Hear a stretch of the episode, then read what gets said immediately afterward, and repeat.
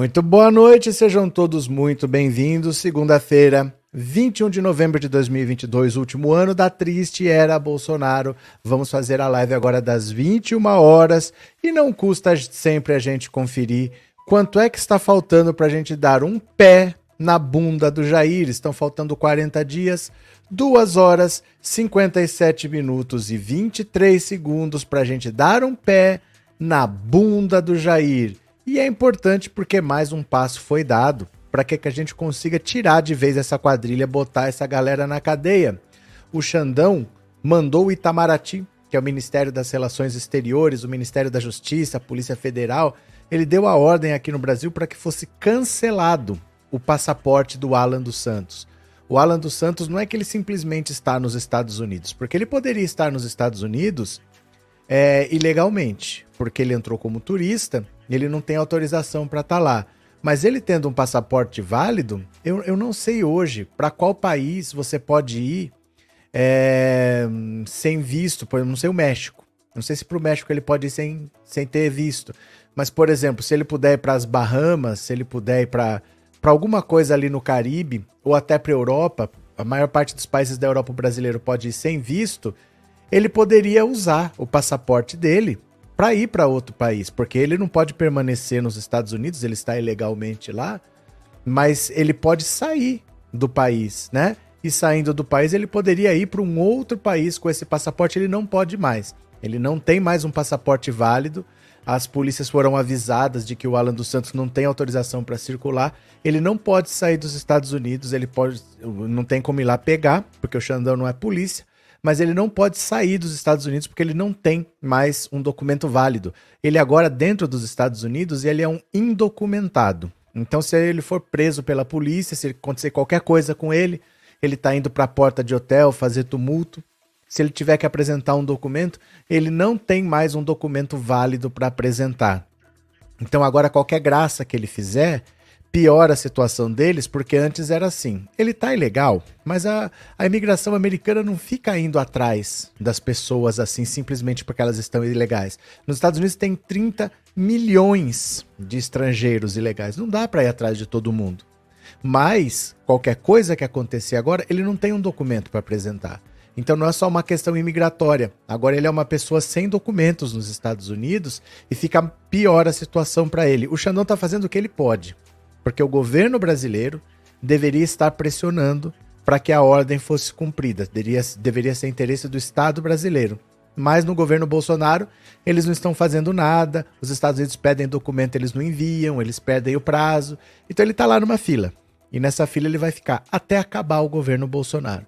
Mas enquanto isso, o Xandão mandou anular o passaporte dele e ele não pode nem sonhar em ir para país nenhum. E mesmo dentro dos Estados Unidos, se acontecer qualquer coisa, ele é hoje uma pessoa sem nenhum documento válido para apresentar. Certo?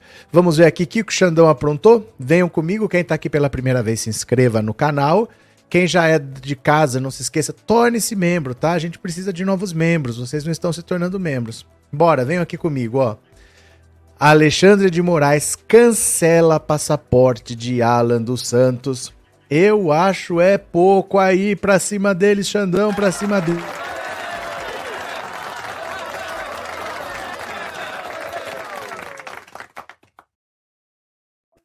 O ministro Alexandre de Moraes ordenou o cancelamento do passaporte do blogueiro bolsonarista cara de cavalo Alan dos Santos.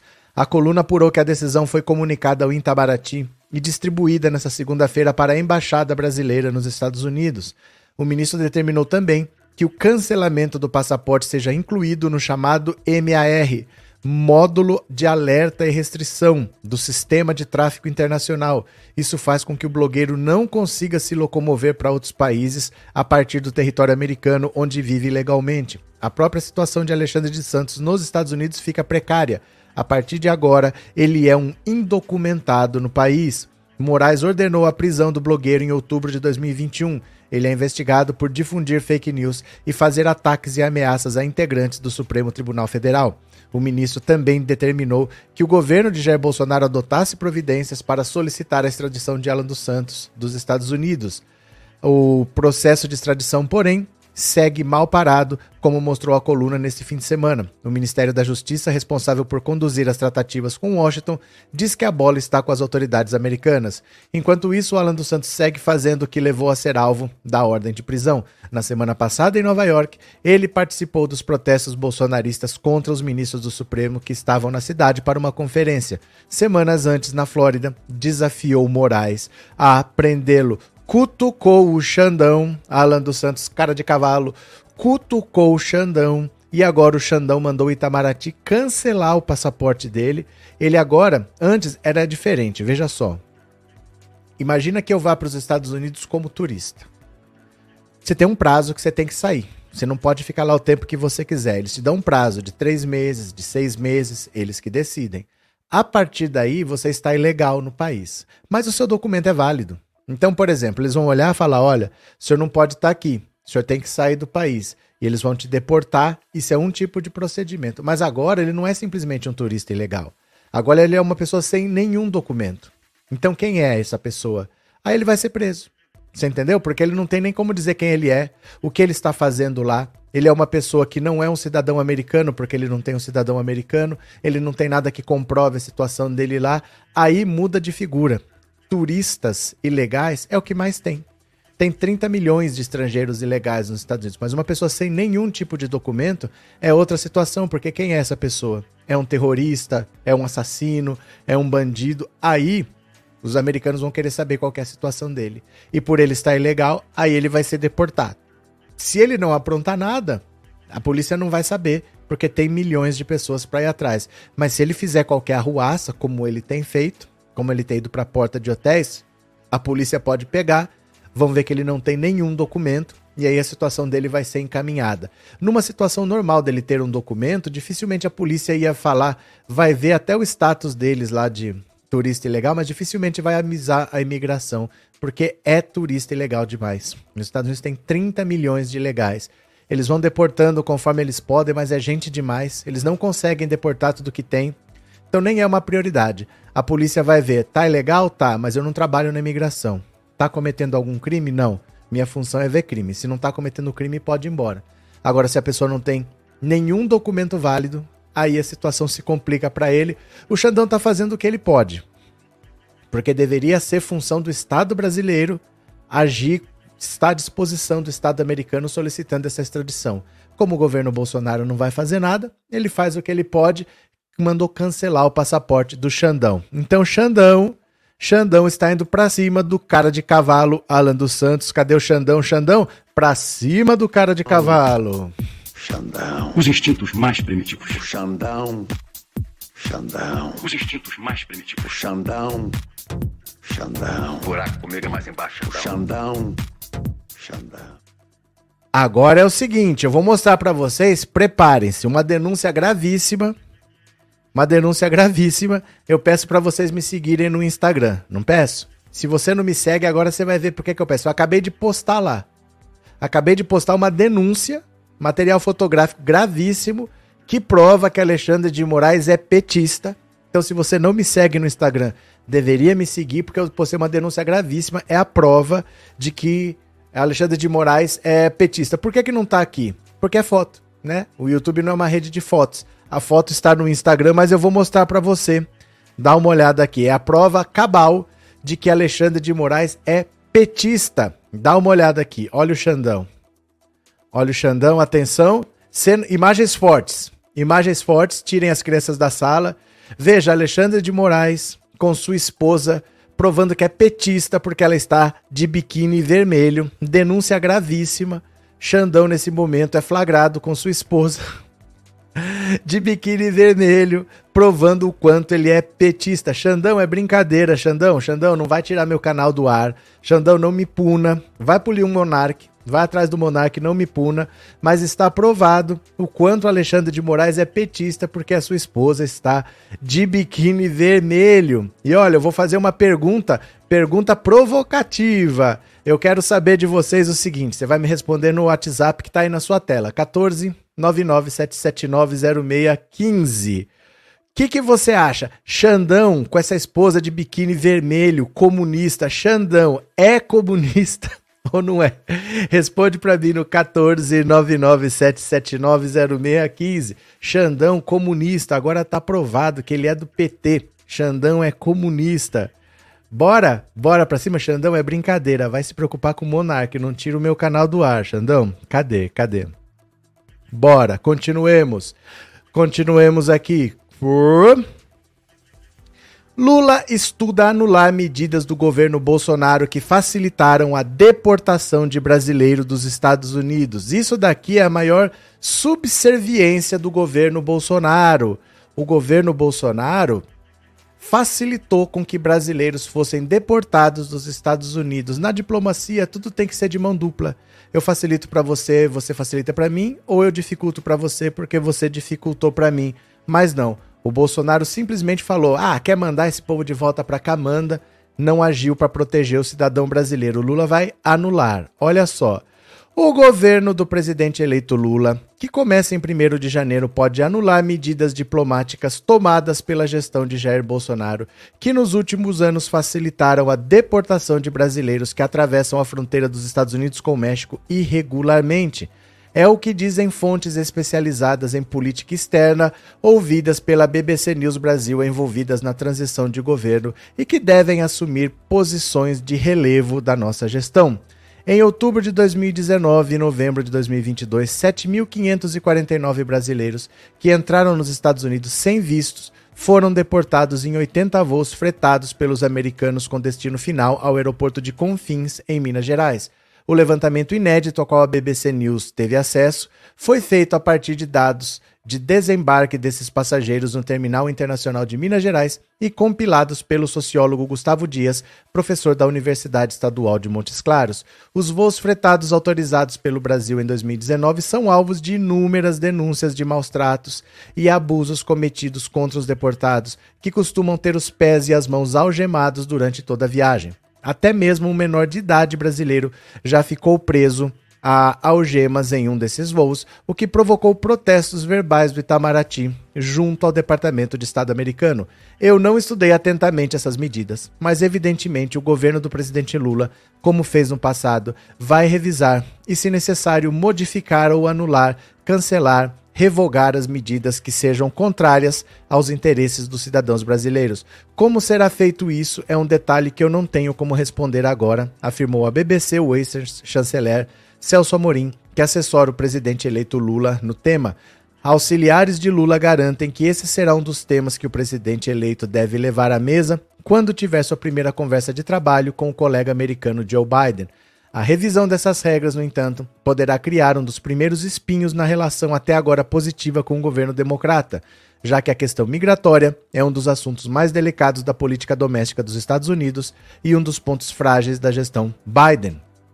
O número de brasileiros que se arriscam na travessia terrestre entre México e Estados Unidos deu um salto nos últimos anos, em meio a uma crise de milhões de imigrantes que se avolumaram na fronteira americana neste, neste mesmo período. Ao todo, mais de 53 mil brasileiros foram localizados pelo Serviço Migratório na fronteira no sul dos Estados Unidos no ano fiscal de 2022 e 56 mil no ano de 2021, segundo o Serviço de Proteção Alfândegas e Fronteiras dos Estados Unidos. Esses são os números mais altos da série histórica desde 2007, de acordo com o sociólogo Gustavo Dias, que estuda as comunidades mineiras, de onde saem boa parte dos jovens e adultos que decidem tentar entrar nos Estados Unidos sem visto e por via terrestre, a principal motivação desses migrantes é a busca por oportunidades de ascensão econômica que para essas pessoas se desiludiram em alcançar no Brasil. O governo Bolsonaro talvez seja um caso único no mundo de uma gestão que atua para dificultar a mobilidade de uma população que ele ajuda a expulsar do país, diz a firma Dias em referência às medidas de facilitação de exportação, de deportação, não exportação. Desde outubro de 2019, quando o republicano Donald Trump era ainda o presidente dos Estados Unidos, o Brasil passou a concordar com o envio de dois voos mensais fretados pelos americanos para repatriar brasileiros. Excepcionalmente, os Estados Unidos chegaram a enviar até três voos em um mesmo mês na prática, isso resultou em uma devolução média de 204 brasileiros a cada 30 dias desde então.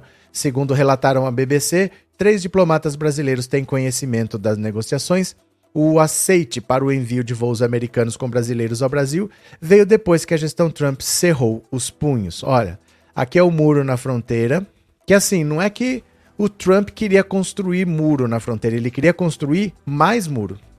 Porque sempre teve, na fronteira dos Estados Unidos com o México, tem muro quase que todo. Alguns trechos não tem. Então ele queria fazer mais muro para terminar de fechar toda a fronteira. Tem alguns trechos que não tem. E é um muro que vai mar adentro, viu? Não é que ele vem assim tal, aí tem a praia fiscalizada, não. O muro vem, passa na areia, entra no mar assim. É um muro, você quer ver? Eu acho que talvez muita gente possa não ter visto, ó. Quer ver? Deixa eu, deixa eu procurar aqui para vocês, ó. Algumas imagens. Esse muro existe e o Trump queria construir mais. Mas olha só aqui, ó. Olha, o muro existe separando o México dos Estados Unidos, né? Olha, em alguns trechos ele é compacto, maciço, em outros ele é assim vazado. Deixa eu ver se eu acho alguma imagem do muro entrando aqui no mar. Ó, você percebe? Existe esse muro na fronteira dos Estados Unidos com o México. Olha aqui, ó. O muro, olha a praia, ó, ele vai mar adentro. Olha.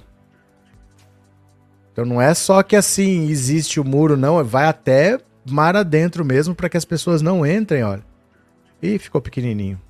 Aqui ficou melhor, ó. Aqui até tá pouco dentro do mar, mas tem locais aqui, ó, olha. Ele vai entrando mar adentro. Então esse muro já existe. Em alguns trechos, ó. Aqui tem os trechos construídos e os trechos onde não é construído. Normalmente onde ele não é construído é onde é rio. Então, onde é rio não precisa ter o muro, mas em alguns trechos é fronteira seca, então precisa ter. E aí, esse, esse muro aí, de por onde muitas pessoas passam sempre, os Estados Unidos estão deportando uma galera para cá, só que o governo Bolsonaro facilitou. É um governo que não trabalhou pelos próprios cidadãos, né? Eles estão errados? Obviamente estão, mas a, a função do governo brasileiro é ajudar. Se eles tiverem que voltar para cá, como é que traz? se eles vão permanecer, o que, que eu faço? Ele tem que ter algum acordo para facilitar para o cidadão brasileiro e não falar, ó, você quer jogar no mar, joga. Eu mando aí uma caçamba para você jogar no mar. Não é assim. Ele deveria trabalhar pelo brasileiro, ele trabalhou para os interesses do governo americano, né? Cadê que mais? É, Vitor, José Figueiredo Xandão já fez mais pelo antifascismo do que militante da causa. É, Guia Martins, obrigado pelo super sticker e obrigado por ser membro, viu? Muito obrigado. É, Dacísio, o Galo já está cantando o hino do Brasil de joelhos como se estivessem orando. É desespero, gente, é desespero. É desespero puro, né? É, José Figueiredo, não se iluda, Xandão é tucano de alta plumagem, mas ninguém está se iludindo. Qual, qual é a ilusão? Qual é a ilusão exatamente que você viu para falar não se iluda? Nós sabemos, ninguém disse isso. Gente, vocês entendem ironias? Ironias? Mesmo que a esposa dele tivesse com uma estrela do PT na testa, seria ela, não seria ele. É só uma brincadeira com a cor do biquíni. Eu não sei, é sério porque você levou a sério mesmo? Cadê? É, boa noite, Gabriel. Uma ótima noite para vocês. Valeu. É, Fernando, um bolsominion me disse hoje que foi a Dilma que inventou o orçamento secreto e se juntou ao Centrão, se fosse isso, ela não tinha caído. O Bolsonaro fez isso para não acontecer exatamente o que aconteceu com a Dilma. Se a Dilma tivesse comprado o Centrão, ela não tinha sofrido impeachment, né? É uma coisa, umas teorias loucas, né? Kelly, no momento faltam 900 likes. Bora lá, companheiros, deixar o seu gostei. Valeu, Kelly, valeu, meu povo. Evane, pra cima deles, ministro Alexandre de Moraes. Muito bem. Cadê que mais? Não se iluda, é só uma ironia. Obviamente, gente, sabe por quê? Deixa eu explicar uma coisa para vocês. O Janone está explicando uma coisa para nós. Mas é diferente do senso comum. Então a maioria ainda não entendeu.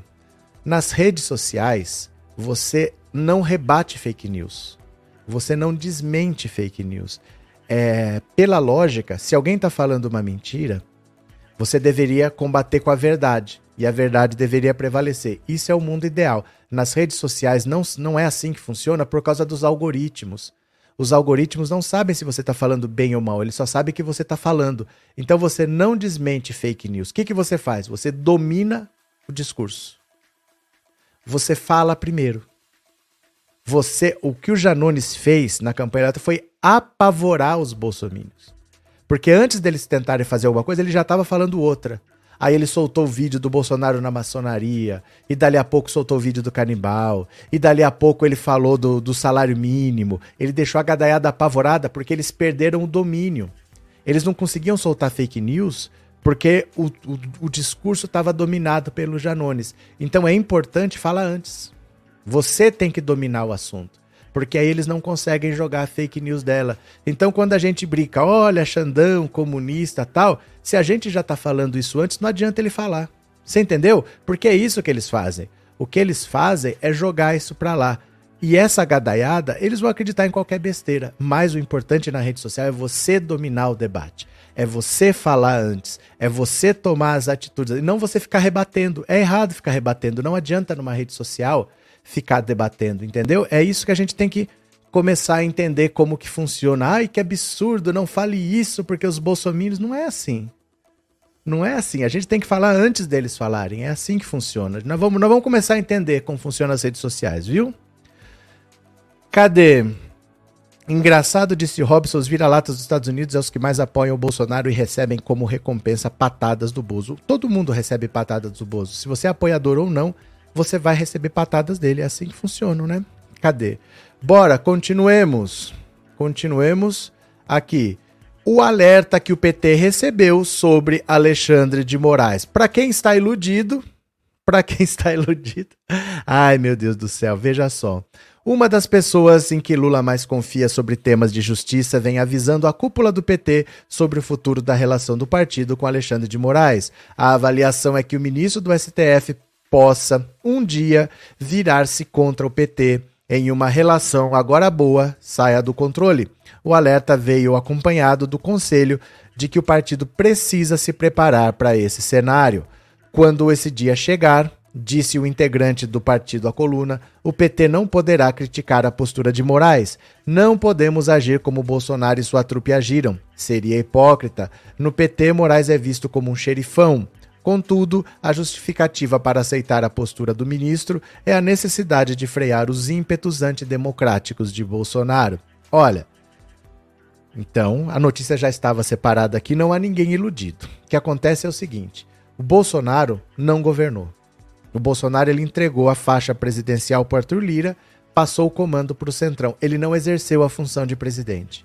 Além disso, o Arthur Lira era o cara que não deixava passar pedido de impeachment e o Augusto Aras é o cara que não investigava. Então ficou um buraco em que ninguém mandava. O Bolsonaro não governa, os apoiadores deles cometendo crimes com a retaguarda do Arthur Lira e do Augusto Aras. Nesse buraco, não tinha quem pudesse exercer nenhum tipo de controle. O Xandão tomou a frente. Então ali, a única coisa que dá pra gente fazer é falar: vai lá, Xandão. Porque a gente não tinha ninguém exercendo poder, ficou um buraco, ficou um vácuo. O Bolsonaro não governa e ele fica incentivando a delinquência dessa galera. Sobrou para ele tomar as atitudes. Ninguém tá achando que ele é petista, ninguém tá achando que ele é de esquerda, como ninguém tá achando que a Simone Tebet é petista e que a Simone Tebet é de esquerda. Mas, no vácuo de poder que ficou com o Bolsonaro, que optou por não governar e ainda deixou, deu cobertura para todo mundo cometer crime, o Daniel Silveira foi condenado pelo STF, ele foi lá e deu indulto pro Daniel Silveira, o que a gente poderia fazer é falar: alguém tem que tomar uma atitude, vamos ficar contra esse cara, nós vamos fazer o quê? Que opção a gente tem? Então nós temos sorte que ele tomou atitude, porque os outros se acovardaram. O Faquin ainda tentou alguma coisa, mas o Faquin, o Faquin quando ele tá bravo, o Faquin bravo é assim. É, não aceitaremos a insubordinação espúria de elementos contrários ao real processo democrático. Ele fala umas palavras assim que você fala, nossa, isso é o Faquin bravo. Então o Faquin até tentou tomar umas atitudes, mas ele é muito de trololó, ele é muito de firulas jurídicas tal, e menos de ação. E o Xandão comprou a briga. É o que nós temos, gente. É o que nós temos. Os outros se acovardaram. A verdade é essa: ninguém comprou a briga com o Bolsonaro e o Bolsonaro soltou a gadaiada dele para delinquência com a proteção do Arthur Lira, que barrando o pedido de impeachment aqui, e do Augusto Aras, que não investiga ninguém e que manda arquivar tudo. Então é o que nós temos. Ninguém está iludido. Ninguém está iludido achando que o, o Xandão é de esquerda ou que a Simone Tebet é de esquerda. Mas é o que nós temos. é o que nós temos para hoje aí. Os outros se acovardaram. Nós não somos judiciário, né? Eu posso ficar revoltado aqui, mas eu não sou judiciário. Então quem tomou a frente foi ele, é o que nós temos para hoje, né? Cadê? Bora chegar a 3 mil likes. Bora, gente, dá um clique aí. Dá um clique aí que não custa nada, que é de grátis, hein? É... Newton, tá muito estranho essa ação do Exército fazendo ação social no centro de São Paulo depois do áudio do Nardes. Vocês não acham? Eu não acho. gente, para de sofrer. Para de sofrer.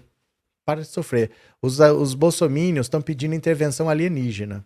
Não vai acontecer nada. O Brasil não tem exército para uma intervenção militar, viu?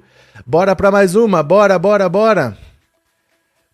Por 2026, aliados de Lula resistem a entregar o Bolsa Família a Simone Tebet. Como eu falo para vocês, gente, ninguém se ilude não, fiquem tranquilos. Com receio de turbinar as pretensões eleitorais da senadora Simone Tebet para 2026, integrantes do entorno do presidente Lula resistem à ideia de, de a terceira colocada da eleição presidencial assumir o Ministério do Desenvolvimento Social, que é o atual Ministério da Cidadania. A avaliação é de que, ao comandar a pasta de orçamento bilionário responsável pelo Bolsa Família, Tebet teria condições de criar conexões com a população de baixa renda e, assim, elevar o seu capital político. Mesmo longe, a eleição de 2026 já é alvo de especulações porque Lula afirmou que não disputará a reeleição. O desejo de parte dos petistas é ver Tebet na agricultura, ideia rejeitada por ela, que durante toda a campanha tentou descolar sua imagem do agronegócio. Aliados da senadora entendem que a indicação para a pasta seria um jeito de o PT colocá-la numa caixinha e evitar que seu nome ganhe projeção para 2026.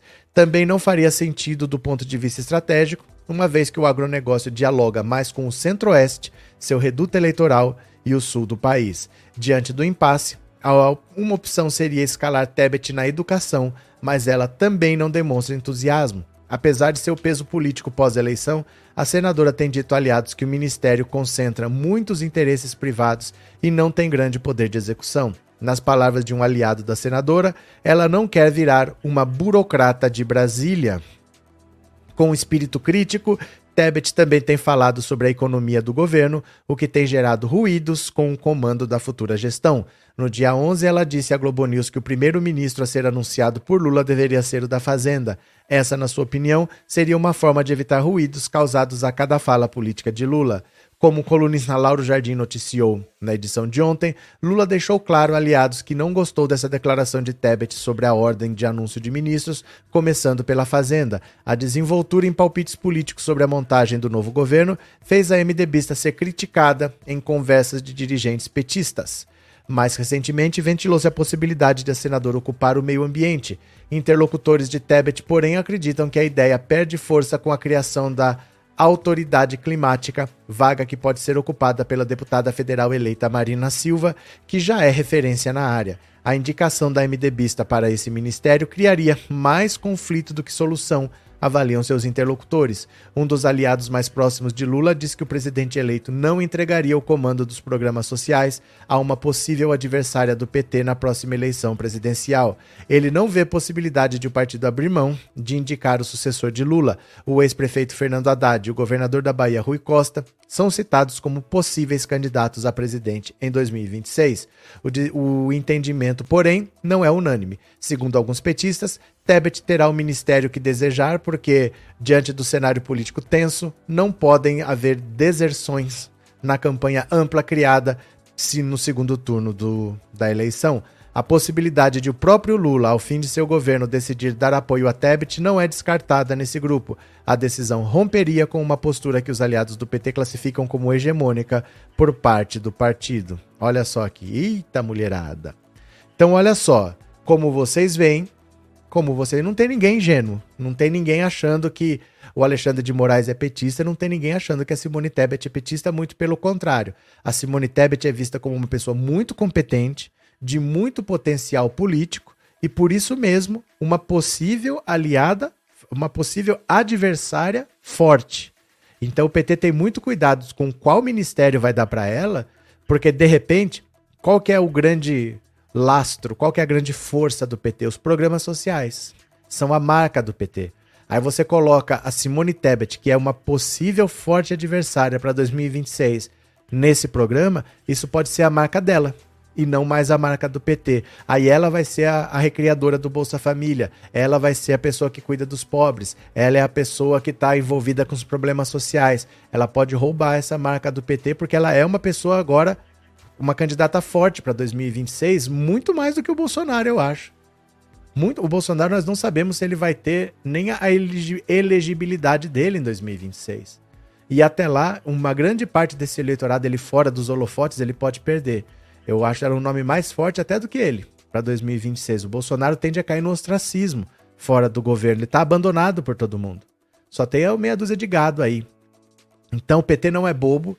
Ele sabe que não pode dar qualquer ministério. Queria dar o da agricultura. Ela não quer porque é um ministério que não faz muita coisa. Ele faz coisas, mas que acontecem por conta própria. Não, precisa, não dependem do ministro. Porque tem lei que regula, você tem contrato, você tem financiamento, você tem coisas que não tem muito como mudar. Então não é um ministério que você põe a sua cara, que você faz do seu jeito. O da educação tem muita coisa que é técnica. Ela é da área do direito, ela não é da área da educação. Poderia ser uma boa ministra da educação, mas para ela não é o que ela quer. O que ela quer é alguma coisa de destaque. E aí fica aquilo. Temos uma pessoa que foi importante na campanha, mas que pode ser um adversário forte na próxima campanha. Então nós vamos dar uma posição de destaque e para essa pessoa ou não vamos dar uma opinião de destaque correndo o risco de essa pessoa que foi aliada virar adversário já. Então o jogo político é assim, gente. Não tem solução fácil. Tem soluções possíveis, soluções que podem ser feitas ou não, mas não tem solução simples. É assim que funciona. É assim que funciona, né? Não estranhei, não. Cadê? Simone é do agro e é de direita. Estamos ligados. Simone Tebet Rose teve oportunidade. É realmente é realmente oportunista. Mas, gente, é assim. Olha, aí vocês não podem querer o impossível. Vocês não podem querer o impossível. Por exemplo, eu sou jogador de futebol num clube brasileiro aqui. Aí me tem uma oportunidade de ir para um time da Espanha, para um time da França, para um time da Inglaterra. Eu vou falar assim: ah, não, eu quero melhorar o esporte brasileiro. Eu sou jogador de futebol. Eu tenho uma carreira curta. Com 30 e poucos anos, eu já estou aposentado. Eu preciso pensar na minha carreira. Aí depois, talvez, quando eu não estiver mais jogando, eu posso vir fazer alguma coisa pelo esporte nacional. Eu posso ser dirigente, eu posso fazer alguma coisa por um clube, mas enquanto eu tô jogando, eu tenho que pensar na minha carreira. Você achar que um político vai ter uma oportunidade de fazer alguma coisa para valer, para reforçar a marca dele, ele não vai fazer, aí também já é querer que o impossível, né? Quem é que não quer ser presidente da República? Porque se você está na política, você quer ser presidente da República do mesmo jeito que um jogador de futebol quer ir para a seleção, quer ganhar a Copa do Mundo. Todo mundo quer estar no topo da carreira. Isso é natural. Isso não é errado. Isso é natural. É óbvio que ela viu uma oportunidade e ela foi. E o apoio ao Lula também foi uma oportunidade para ele e ele topou. É assim. Os dois ganharam. Os dois ganharam e os dois estão certos. E agora os dois estão vendo que é melhor para cada um. Os dois estão certos. Ninguém está errado nisso. Cada um está vendo o seu lado e é assim que funciona. Entendeu? Tá tudo certo. A política é assim mesmo, né? Cadê? É, Simone Tebet é de direita, Lula não pode vacilar com esse apoio sem votos. Apoio sem votos. Agora começou a aparecer a arrogância da esquerda, que estava aqui ó, chorando antes da eleição, com medo de perder. Agora voltou a arrogância da esquerda. Vocês não aprendem, hein? Vocês não aprendem. É, Globo enchendo a bola da Tebet pois vai ser candidata da Globo. Depende, gente. Até 2026 acontece tanta coisa. Surge um nome que você não esperava. O nome forte para 2018 era o Eduardo, eh, para 2014 era o Eduardo Campos. Morreu, caiu o avião dele.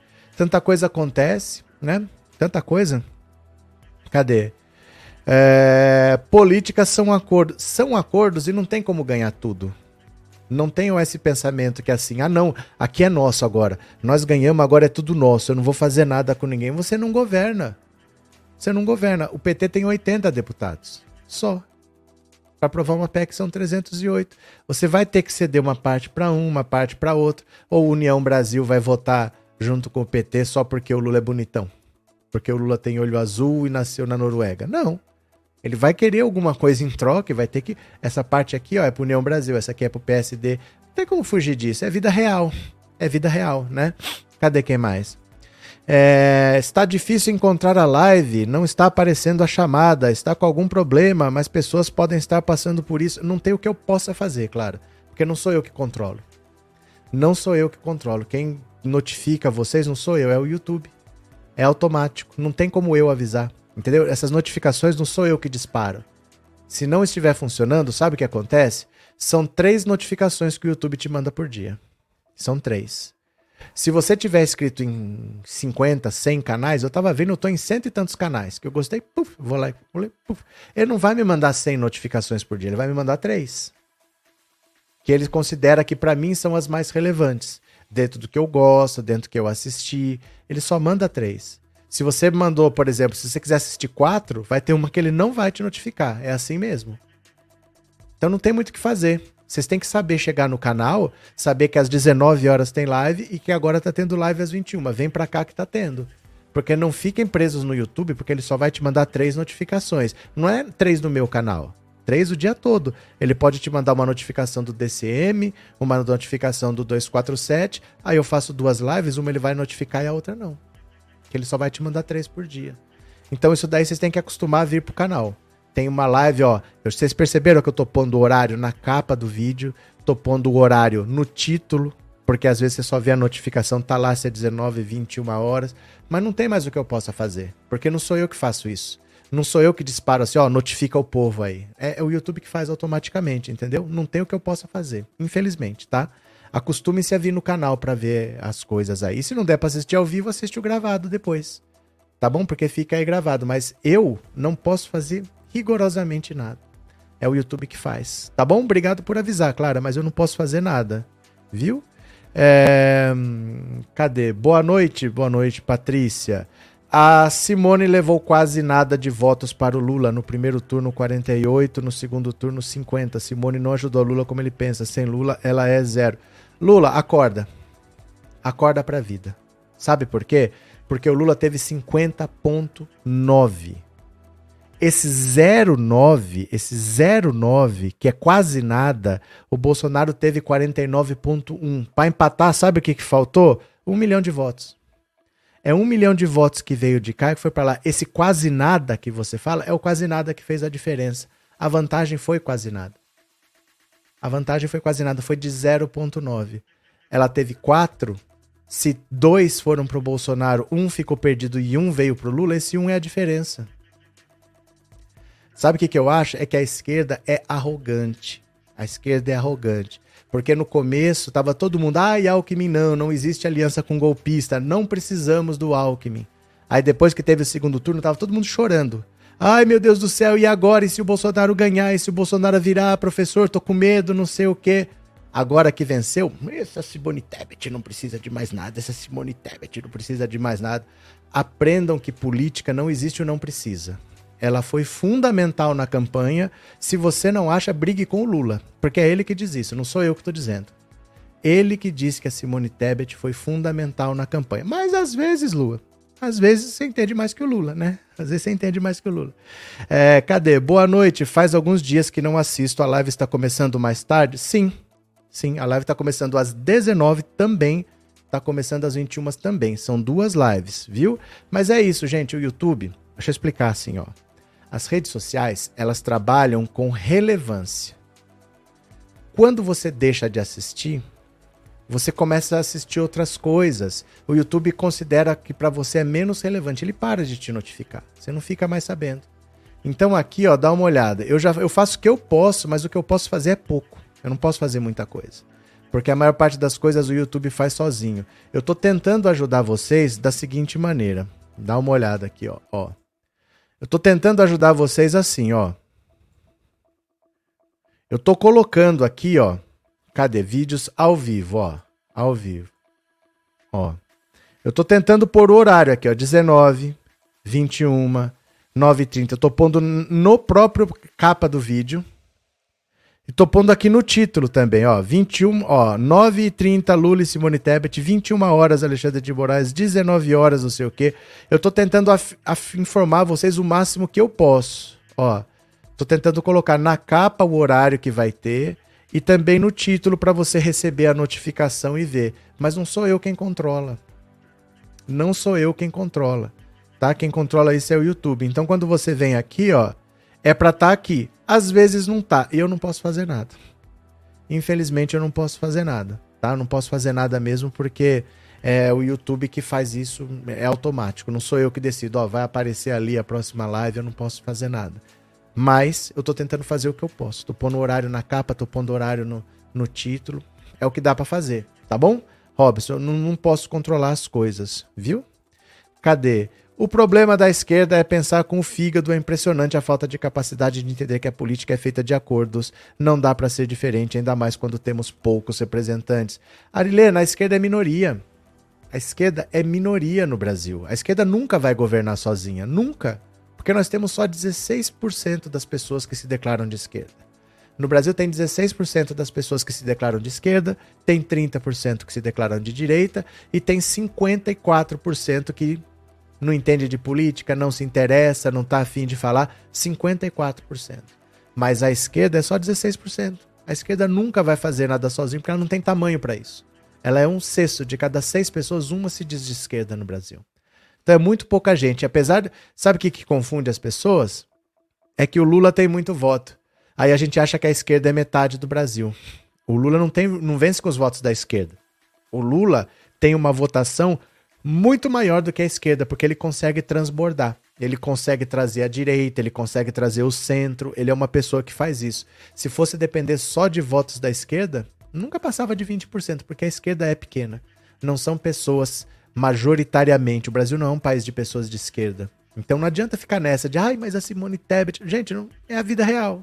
É a vida como é. Vai fazer o quê, né? Cadê? Viajar é uma loucura. A esquerda burra e radical. Tebet tem importância assim. Arrogância. É que as coisas são como são, gente. Pelo amor de Deus. As coisas são como são. Não é como a gente quer, mas são como são. É assim, né? Obrigado, viu? Viajar é uma loucura. Obrigado pelo super chat. Vamos para mais uma notícia. Venham aqui comigo. Bora, bora, bora. Cadê? Opa, aqui. Randolph pede ao TCU afastamento de ministro por fala golpista. Vocês viram essa? Eu postei a fala dele lá no Instagram. Olha, o senador Randolph Rodrigues protocolou nesta segunda uma ação no TCU em que pede o afastamento do ministro Augusto Nardes, que teve vazado um áudio de conteúdo golpista. Nardes fez referência a uma movimentação na caserna e sugeriu a possibilidade de conflito nas próximas horas. Solicita-se que a iminente o que a eminente Corte de Contas, que é o Tribunal de Contas, né, se atente a cobrar informações junto ao senhor Augusto Nardes para que preste depoimento sobre todas as informações que detém, bem como determine a aposentadoria compulsória do magistrado ou sua disponibilidade, considerando a violação disciplinar. O parlamentar também apresentou um requerimento ao Senado solicitando convocação imediata do ministro para depoimento nas comissões de Direitos Humanos e Transparência, Governança, Fiscalização, Controle e Defesa do Consumidor. As falas do senhor ministro mostram claramente um apoio às ações criminosas de caráter golpista. Não podemos permitir que uma instituição séria como o TCU abrigue alguém que ataca a democracia. Randolph quer que as condutas dos envolvidos nas, nas manifestações golpistas e o apoio aos atos sejam apurados. Segundo o parlamentar, as atitudes contribuem para a escalada de violência política no país. Então, ó, esse esse cara que é ministro do TCU, ele deu algumas, algumas declarações. Tem um áudio dele que tá lá no Instagram, em que ele apoia o golpe. Ele fala para as pessoas ficarem atentas, que os militares estão se mobilizando, que vai acontecer alguma coisa muito séria nos próximos dias. Ele deu aquelas declarações que são para incendiar o gado, para fazer o gado ficar esperando. Mas isso é contra a lei. Ele trabalha para o governo, ele tem que seguir a Constituição. Ele jurou obedecer a Constituição e ele está estimulando um golpe de Estado. Então o Randolph Rodrigues, eu acho que o PSOL também já pediu, o Randolph é da rede, o PSOL também pediu, quer que ele preste esclarecimentos do que ele falou e que ele seja afastado. Ele pode até ser aposentado compulsoriamente, ó, você vai ficar em casa, não tem problema, mas que ele suma e que seja responsabilizado o que ele fez. O áudio é longo, tem os oito minutos, eu vou mostrar só o comecinho para vocês verem do que se trata, porque às vezes você não sabe do que, que eu tô falando. Mas depois você pode ouvir no Instagram, tá lá para você o quanto quiser e eu também envio no Telegram, tá? Mas Pega aí seu celular, me segue no Instagram pensando Auto Insta. Vamos lá que a gente vai ver agora a declaração aqui do do ministro do TCU. Tá aqui, ó, pensando Auto Insta, pensando Auto Insta. Só um pedacinho para você saber do que se trata. Dá uma olhada. Estimado Sartori, como eu sou magistrado e julgo muitas coisas do que estão acontecendo no Brasil, praticamente muita coisa passa pelo Tribunal de Constituição somos nove lá, e a situação é bem complexa, muito complexa. É o pior momento que a nação vai viver, mas talvez seja importante para poder recuperar. Até pelo depoimento desse caminhoneiro aí, mostra a visão que todo mundo está tendo. Não há mais os intelectuais da nação. Hoje você consegue escutar o que a gente vem pensando há muito tempo das pessoas mais humildes da nação que têm uma visão clara do conjunto do país, que nós somos hoje uma sociedade conservadora que não aceita as mudanças que estão sendo impostas e que despertou, isso é muito importante. Lá nos anos 80, quando eu voltei da Europa, eu tentei criar um movimento com um grupo de é, especialistas e um professor de direito constitucional, César Saldanha Júnior, que hoje já está um pouco fora de combate em Porto Alegre, para contrapor toda essa transformação que acabou acontecendo no Brasil. Criamos um instituto, enfim, fazíamos aulas para defender a economia de mercado, capital, mas fomos superados pela incompetência de todos nós. Claro que lutamos muito. Eu tive na época conversando com Ernesto Geisel, com os líderes da época, João Figueiredo, que não tiveram uma visão de que tínhamos que fazer uma transição com o parlamentarismo e escolher um primeiro-ministro e fortalecer a economia de mercado com princípios parlamentarismo pudesse nortear a nação. Agora veio o Bolsonaro que despertou a sociedade conservadora e hoje todo mundo está nas ruas aí fazendo a sua defesa desses princípios. Demoramos, mas felizmente acordamos. Demoramos, mas felizmente acordamos. O que, que vai acontecer agora? É, está acontecendo um movimento muito forte nas casernas. Eu acho que é questão de horas, dias, no máximo uma semana, duas, ou talvez menos que isso, que vai acontecer um desenlace bastante forte na nação. Imprevisíveis, imprevisíveis. Certo, esse áudio é longo, ele tem oito minutos. Depois, se você quiser ouvir, você ouve lá, mas basicamente ele está atiçando a gadaiada, dizendo que vai acontecer alguma coisa, que é o que o bolsonarismo faz. O que o bolsonarismo faz é atiçar a gadaiada, é o que ele está fazendo nesse áudio aí. Então, só para vocês saberem, o Randolph tá. A classe política toda tá revoltada, não só o Randolph, mas principalmente a esquerda, mas a classe política tá revoltada com essa atitude dele porque ele não pode ir contra a Constituição se ele trabalha no Tribunal de Contas. Se ele é uma pessoa que fiscaliza, ele deveria proteger a Constituição, proteger as instituições democráticas, ele está fazendo exatamente o contrário, né? É, Cláudia, eu recebo muito mais do que três notificações diárias de vários canais, inclusive de suas lives e shorts. Você tem sorte. Porque o YouTube não costuma fazer isso. Não é regra, não é regra, e não tem como eu controlar. Você tá tendo sorte só então, viu? Porque o YouTube tem como padrão mandar três, e é ele que escolhe quais três. Você pode ativar o sininho, fazer tudo lá, ele vai mandar três. Ainda bem que você está recebendo várias, mas não é o padrão do YouTube não sou eu que controlo, mas ainda bem que você está recebendo. Obrigado, viu, Cláudia? Obrigado pelo superchat. É, ele foi deputado federal pela Arena, tem currículo de golpista. Pois é, mas ele não pode falar essas coisas porque ele tem responsabilidades. Ele trabalha no Tribunal de Contas da União. E agora ele vai ter que explicar o que, que ele fez. Vamos ver. Vamos ver o que, que vai dar, né, gente? O pessoal tá, tá saindo muito do sério, né? Cadê que mais? 2.800 likes, muito obrigado, Kelly. Tem, ó, tem 3.500 pessoas aqui, como é que não tem 3.500 likes, né? Professor, o padre que apoiava Lula foi encontrado morto com corte na garganta. De onde veio essa informação, o padre que apoiava Lula? O padre que apoiava Lula é meio vago, hein? Continuemos, vamos aqui para mais uma. Vamos ver mais uma aqui, olha. É... Ministros do TCU veem crime em áudio de colega e pressionam a se retratar. Olha aqui, ó. Ministros do Tribunal de Contas da União reagiram fortemente nos bastidores nas últimas horas a um áudio com teor golpista enviado pelo colega Augusto Nardes em um grupo de WhatsApp com lideranças ligadas ao agronegócio. No áudio, Nardes diz estar acontecendo um movimento muito forte nas casernas brasileiras e que é questão de horas, dias, no máximo uma semana, duas, tal. horas, dias, uma semana, talvez duas Ai meu Deus. Para um desenlace bastante forte na nação, integrantes do TCU, ouvidos pela coluna, relataram que o sentimento interno após o áudio é de constrangimento geral entre outros ministros que desencadearam uma intensa troca de mensagens internas para combinar uma reação. Nos bastidores, alguns membros do tribunal já chegam a enquadrar a fala de Augusto como possível crime previsto no artigo 359 da Lei de Segurança Nacional tentar, com emprego de violência ou grave ameaça, abolir o Estado Democrático de Direito, impedindo ou restringindo o exercício dos poderes constitucionais, pena, reclusão de 4 a 8 anos, além de pena correspondente à violência. Há também ministros citando Nardes, pode ter infringido o artigo 35 da Lei Orgânica da Magistratura Nacional, que prevê como, de, como dever do magistrado manter conduta irrepreensível na vida pública e particular. Por meio de mensagens privadas, ministros do TCU e até emissários de integrantes do STF tem pressionado Augusto Nardes a se retratar, seja por meio de uma declaração ou de uma nota pública à imprensa.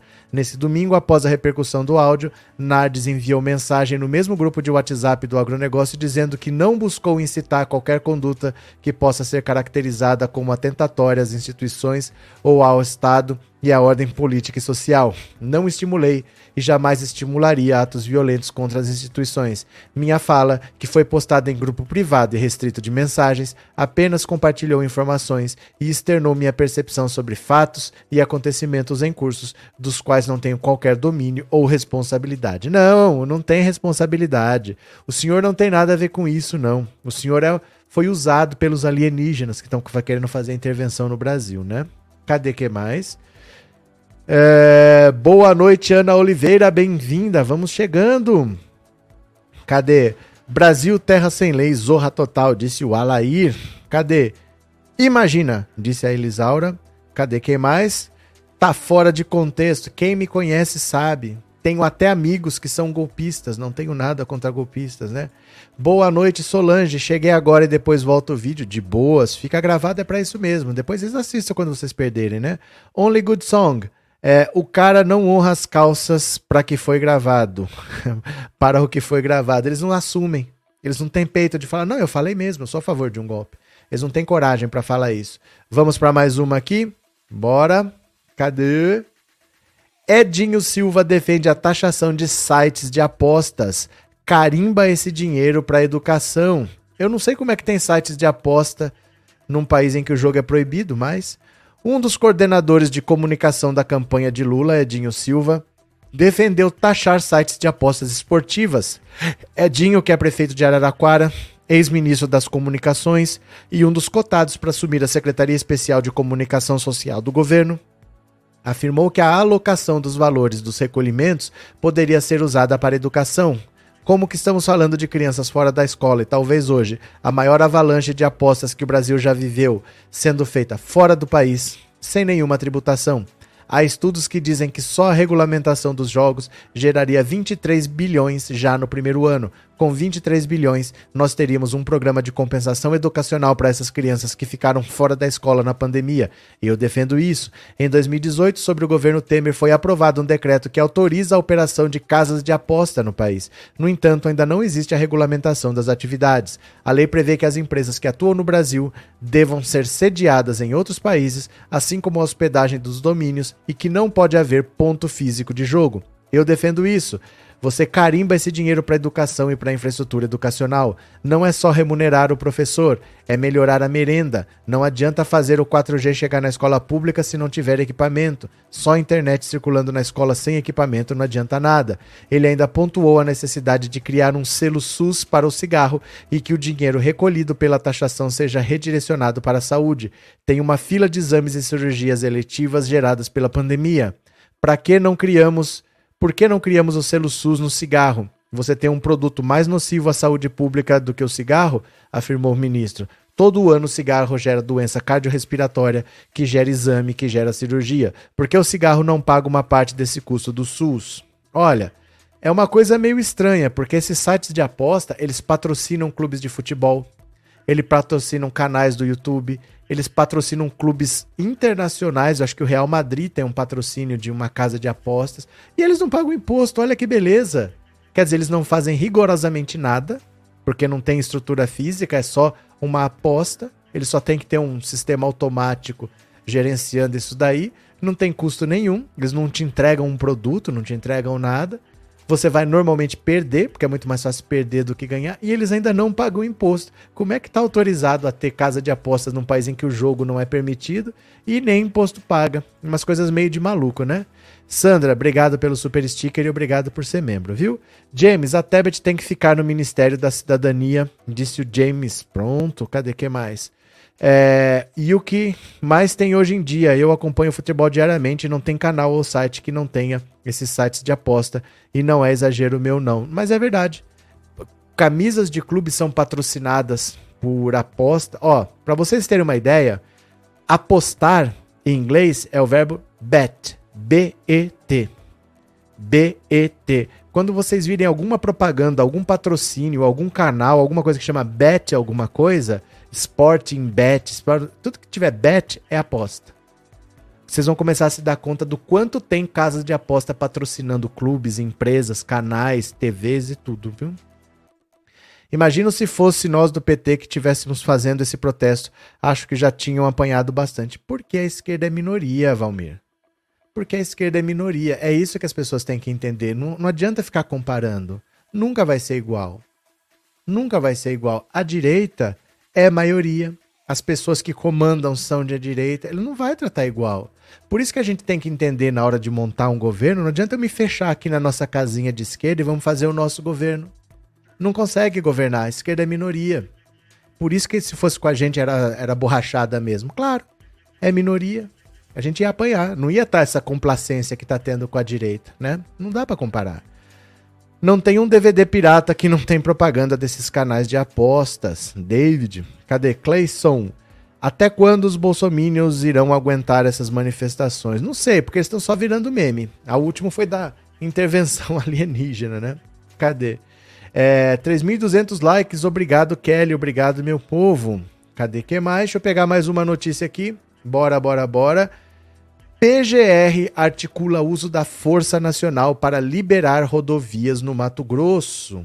Olha, o Procurador-Geral da República Augusto Aras resolveu trabalhar, recomendará ao governo do Mato Grosso o uso das tropas da Força Nacional para liberar trechos de rodovias bloqueadas por bolsonaristas que protestam contra a vitória de Lula. Isso já passou um mês da eleição, ele resolveu trabalhar agora.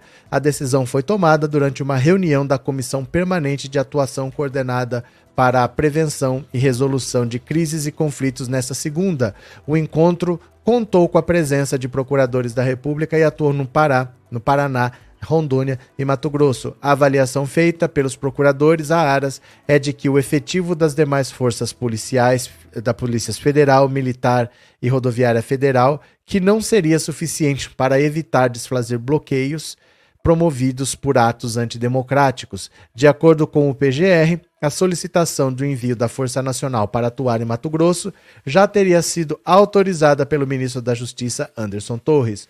O ministro nos assegurou que, mais uma vez, vai instar o governo do estado para que o solicite apoio da Força Nacional, que está disponível para ajudar a desobstruir as rodovias. Aras acrescentou que Torres também mandará reforçar imediatamente o contingente de Rondônia.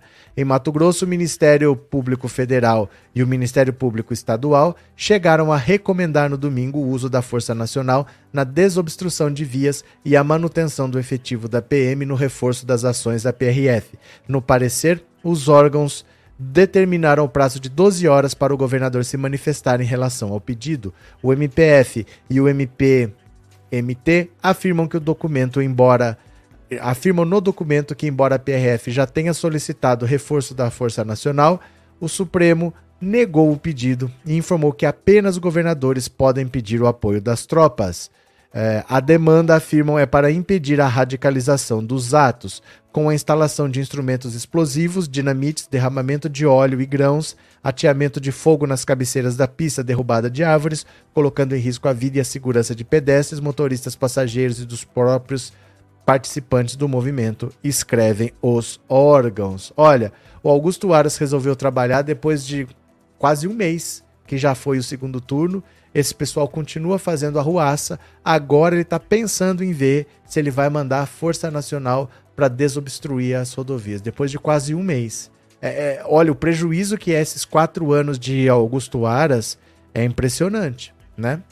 Deixa eu pegar aqui, ó. Vocês sabem que assim que acabar a live, a gente vai fazer o resumo do dia, que é uma live de 10 minutinhos para você ter guardado o resumo do dia. Então agora vamos ver quem mandou alguma mensagem no Pix. Bora, vamos ver mensagens do Pix?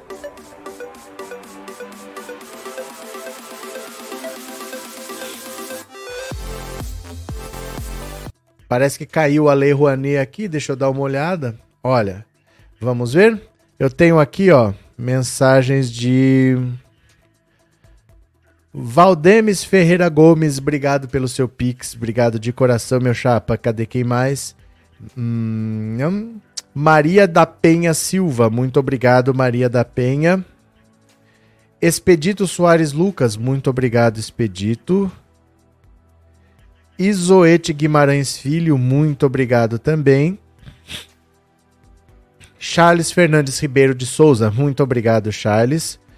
É, Josiete Silva Penal, Penalber, muito obrigado. Hum, cadê? Pronto. Darlene Fátima dos Santos Rosa, muito obrigado. Gracinda Maria da Silva Cardoso, obrigado também. E Jusilene Chaper Pessoa, muito obrigado. Valeu? Olha, vamos fazer o resumo do dia. Eu vou só pedir uma ajuda para vocês aqui, ó, que é uma ajuda muito rápida, mas eu preciso que vocês me ajudem de verdade, porque é solidariedade e só vocês para ajudarem nesse tipo de situação. Quem puder, faça uma ajuda aqui para Nathalie, quem puder, tá? Eu postei esse aviso aqui, ó, é uma rifa solidária para ajudar a Nathalie. Ela tem três filhos, sozinha. Você sabe que no governo Bolsonaro não tem ajuda. Ela está fazendo uma rifa. O sorteio vai ser desse bordado, que é a Sara Góes, que era do DCM, que está fazendo à mão, tá bom? Então tem o Pix dela aqui, que é o 21 969139804. 21 969139804. Você escolhe o número e vai ser feito o sorteio. Vai ser encerrado, hoje é o último dia, tá bom? Hoje é o último dia. Se você tiver qualquer dúvida, vai lá no Instagram, que é esse post aqui, ó, ó. Ó, ó. Tá aqui, tá, ó. Veja lá, tá o Pix dela aqui na imagem. Você colabore se você puder. Se você não puder, tudo bem também mas fica aí a sugestão para você de ajudar uma pessoa que é uma guerreira batalhadora, que tem três filhos, tem filho autista, tá bom? Quem puder ajudar, o Pix está na tela, 2196-913-9804. Escolha o um número, fale com ela pelo WhatsApp ou então na própria mensagem que ela responde e você pode fazer uma colaboração solidária. Valeu? Vamos pro resumo do dia? Conto com vocês, meu povo. Obrigado, tá? Beijo grande, amanhã tem mais. Vamos pro resumo do dia que eu já fui. Valeu, tchau, obrigado.